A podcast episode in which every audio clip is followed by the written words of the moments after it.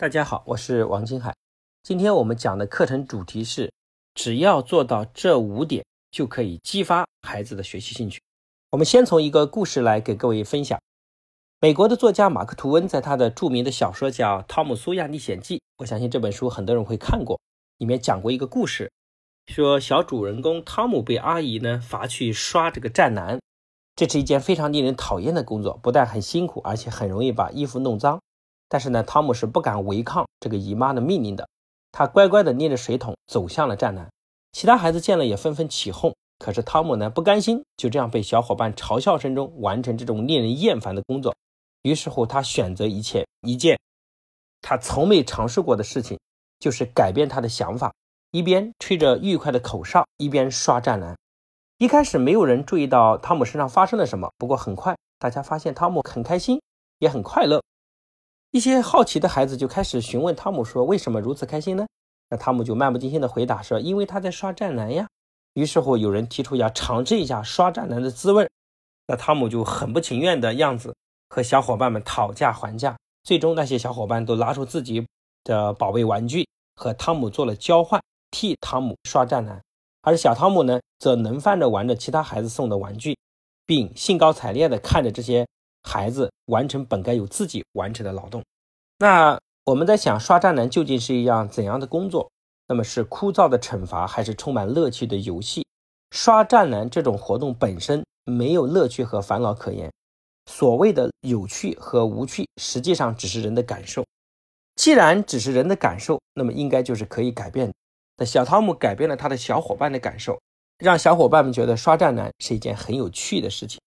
那么学习也是一样，人对学习的兴趣并不完全取决于学习活动本身，还取决于我们对这样的活动的安排和认识。有一位美国芝加哥大学的心理学教授通过实验研究，分析人们为什么会对某件事有兴趣，人究竟在什么时候能感受到这种乐趣。他的研究对象呢，也包括对爱因斯坦那样的社会名流，同时也包括了生活在社会最底层的一些普通的蓝领工人。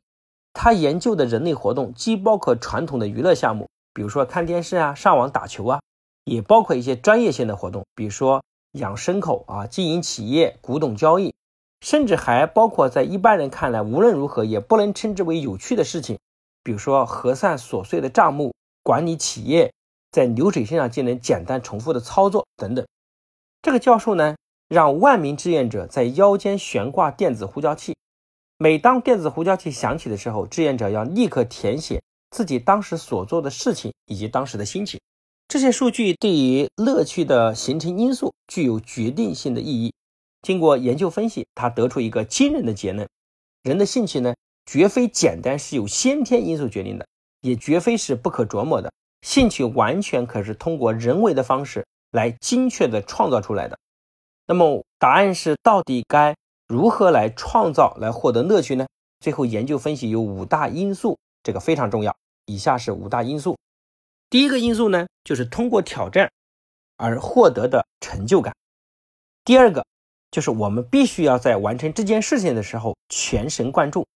第三件事就是关于这件事儿，我们是否确立了明确的目标。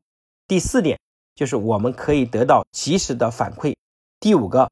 我们感觉到能控制自己的行动，就是有操控感。同样，如果我们的孩子在学习中也在做到这五件事儿，他也一定能找到学习的乐趣。那么，这五件事具体是指什么？又该如何落实到学习中去呢？那么，在下面的课程，我们会给大家做详细的分享。谢谢大家的认真聆听。如果大家觉得有收获和帮助，也可以把它分享给你身边的朋友，去帮助更多的人。